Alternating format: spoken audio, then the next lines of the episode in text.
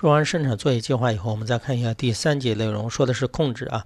你光有计划的话是不行的，你光有计划的话，你要保证你的实际与你的计划是相符的，那就要采取什么样的？就是要采取控制啊，就是生产的控制啊。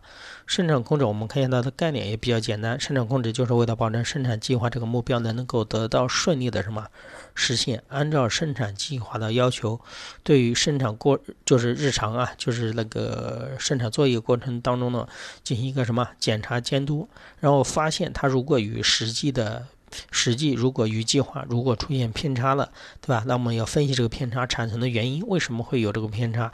是计划做的不准确呢，还是实际里面出现了一些状况导致的？然后采取一个什么纠偏的过程啊？比如说，我现在计划这个月要下线三千辆什么汽车。那大概一天的话啊，一天的话大概是，呃七八十辆，对吧？因为你算二十多天的话，但是你现在突然发现怎么办呢？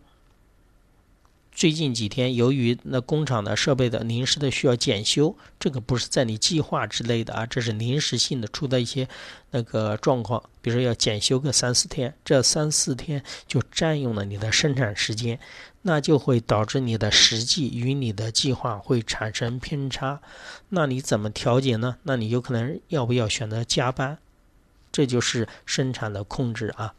好，我们来看一下，这里面举的说的两个啊，一个是广义的，一个是狭义的。广义的生产控制就范围比较大的，它控制的就比较多。从什么开始控制？从你开始准备生产的时候就进行控制，资源呢，物料啊。库存呢，这些都包括里面，对吧？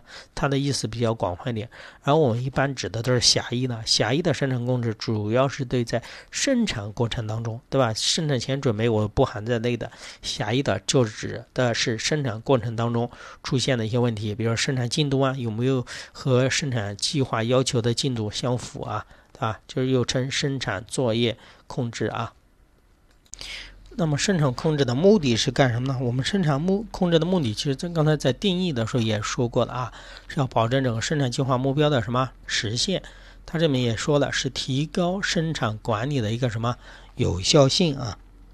即通过生产控制，我可以使生产活动能够完全按照整个生产计划的什么规定去进行啊。同时，你在完成计划的进度的同时，需要把整个成本进行一个降低。看到没有？我这里面写出来了啊。完成进度计划，还有一个就是降低成本。在完成进度计划的前提下，尽量的压缩时间，减少资源的占用。这个要记住啊。